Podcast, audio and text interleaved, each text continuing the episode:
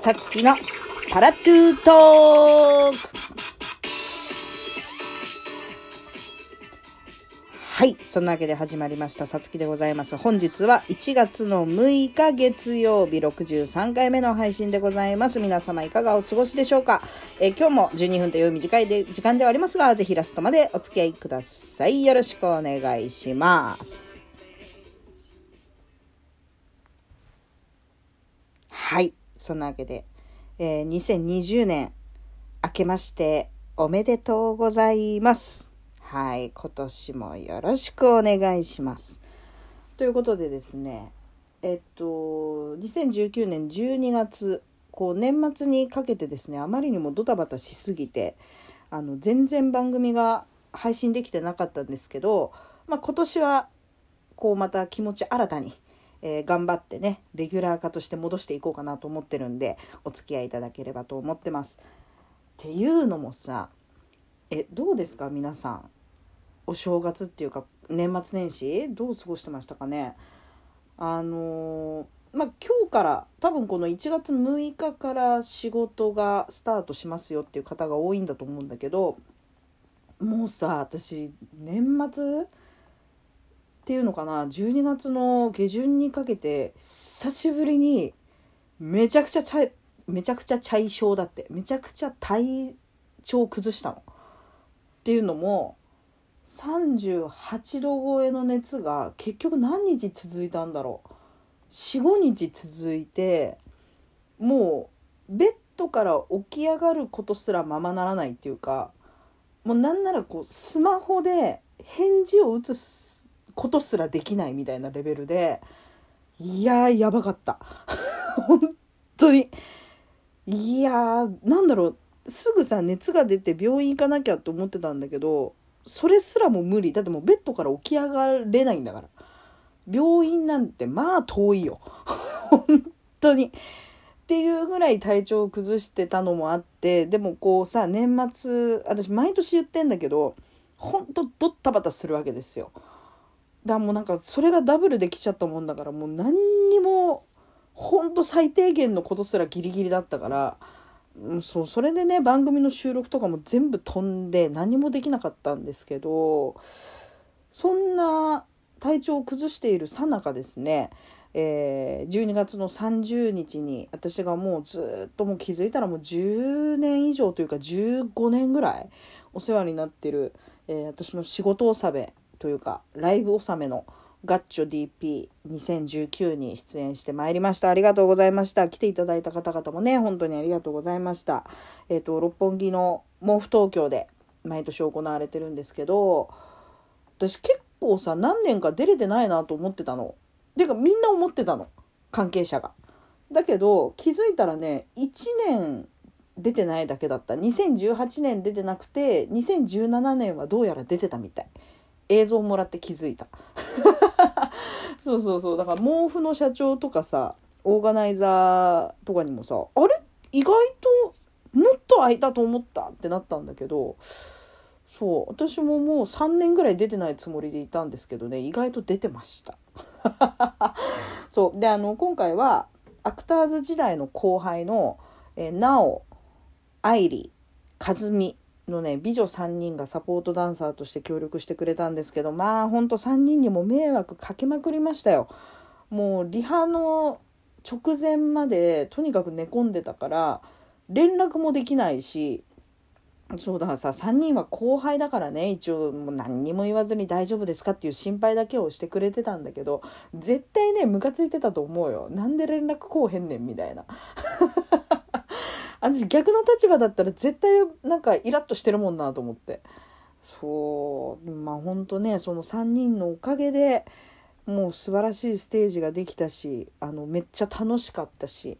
うん。もう感謝しかないですね。そう。で一応ガッチョのステージでも発表したんですけど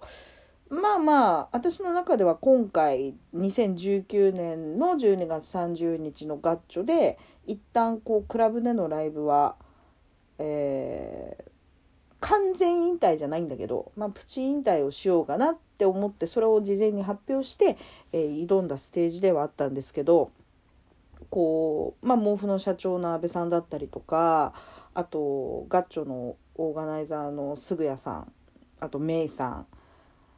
えー、であと毎年ねもう大鳥といえばこの人たちっていう恒例の秀郎さんとズレ山ズレ子さん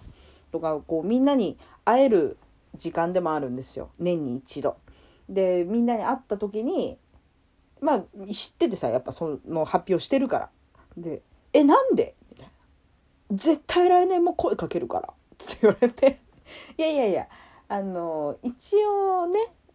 こう区切りっていうことで発表したしステージ上でもそれを言ったのに来年いきなり出るとか無理でしょって 言ってたんだけど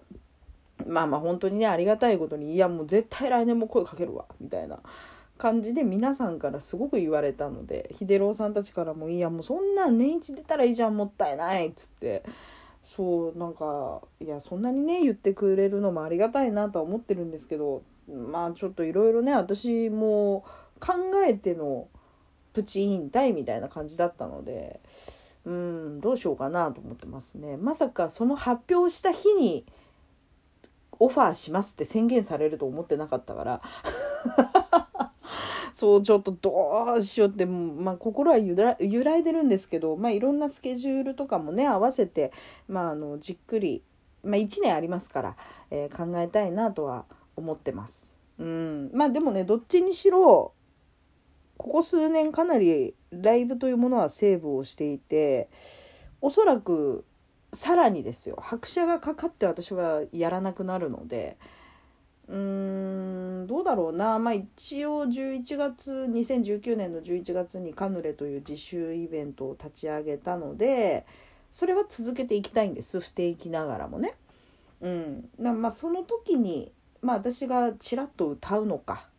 はたまたもう、えー、イベントオーガナイザーということに徹するのかっていうところがまず一つと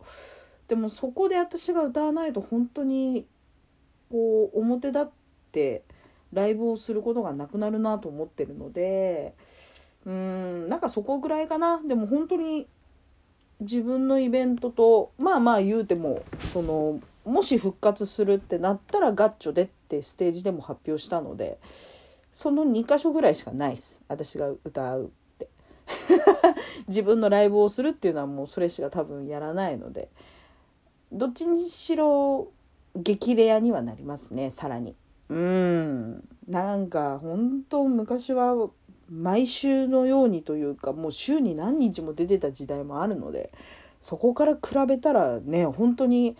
いやいやあんたの職業何?」って言われるレベルで皆さんの前で歌わなくなってますけど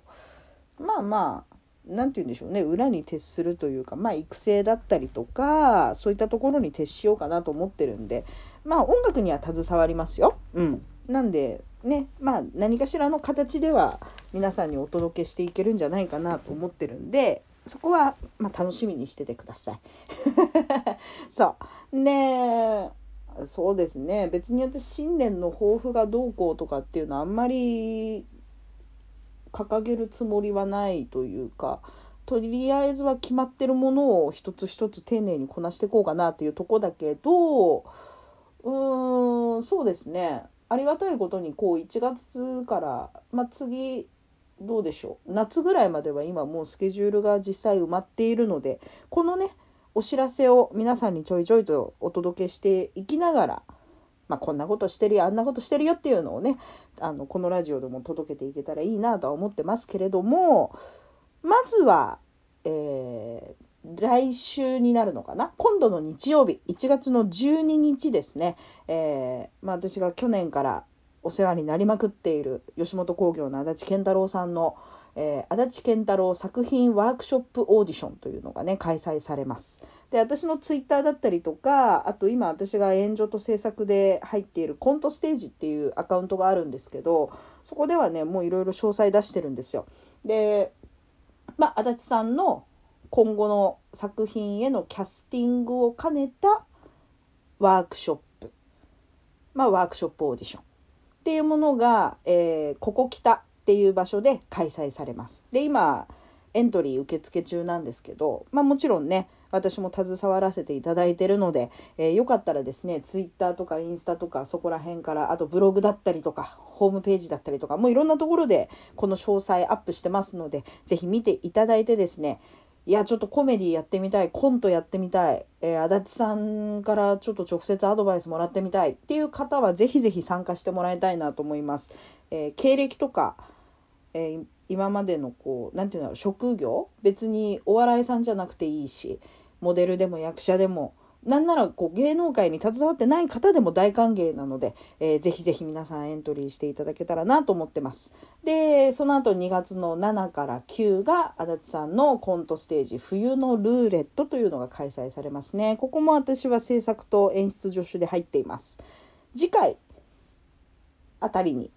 えー、もっと細かなねお知らせをしたいなと思ってますけれども是非そちらも楽しみにしててください。もうチケット発売してます。予約受付中なんでこちらもね是非 Twitter で見てみてください。で3月ですよ。えー、3月私はオフィス上の空プロデュース松沢クレハさん脚本演出の「胸骨」という舞台に出演させていただくことになっております。こちらももうチケット発売中でありがたいことにね結構売れてるみたい。うん。なんでお早めの予約をおすすめしてますが。まあどうでしょうか。とりあえずは2020年の上半期私がプレイヤーとして出るのはこの胸骨のみなので、えー、まあこれはね重たい話です正直。コメディでも何でもないがっつりとした暗いというか重たいテーマの舞台ではありますけれども、えー、全身全霊で挑もうと思ってるんで是非皆さん来てください。こちらもまたね次回お知らせしたいと思います。うん。そんなわけで今年はね、お知らせがいっぱいあるんで楽しみにしてください。そんなわけでまた次回お会いしましょう。じゃあねー。